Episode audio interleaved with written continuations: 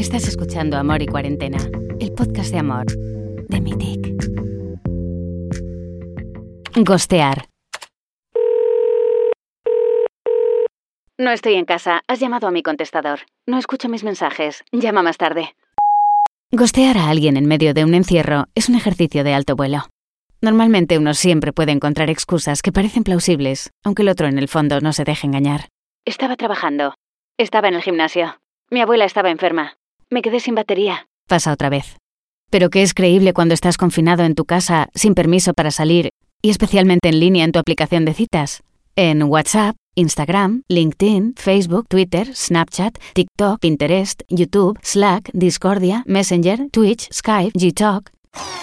¿Cómo puedes pasar desapercibido y hacerte el muerto? Difícil, muy difícil. Es una oportunidad de dejar de ser un fantasma a ser un poco más transparente. Es el momento de ser completamente transparente con tu cita, amante o ser querido en lugar de hacerte el muerto. Porque es mejor estar en una habitación iluminada que en una oscura, ¿no? Ahí lo tienes. Aprovechemos esta oportunidad para cambiar nuestras malas prácticas de las que no estamos muy orgullosos. Y si a nosotros nos gostean, es el momento para hacer swipe. Hacerse el muerto se está convirtiendo en una práctica del pasado. Está claramente al final de su vida.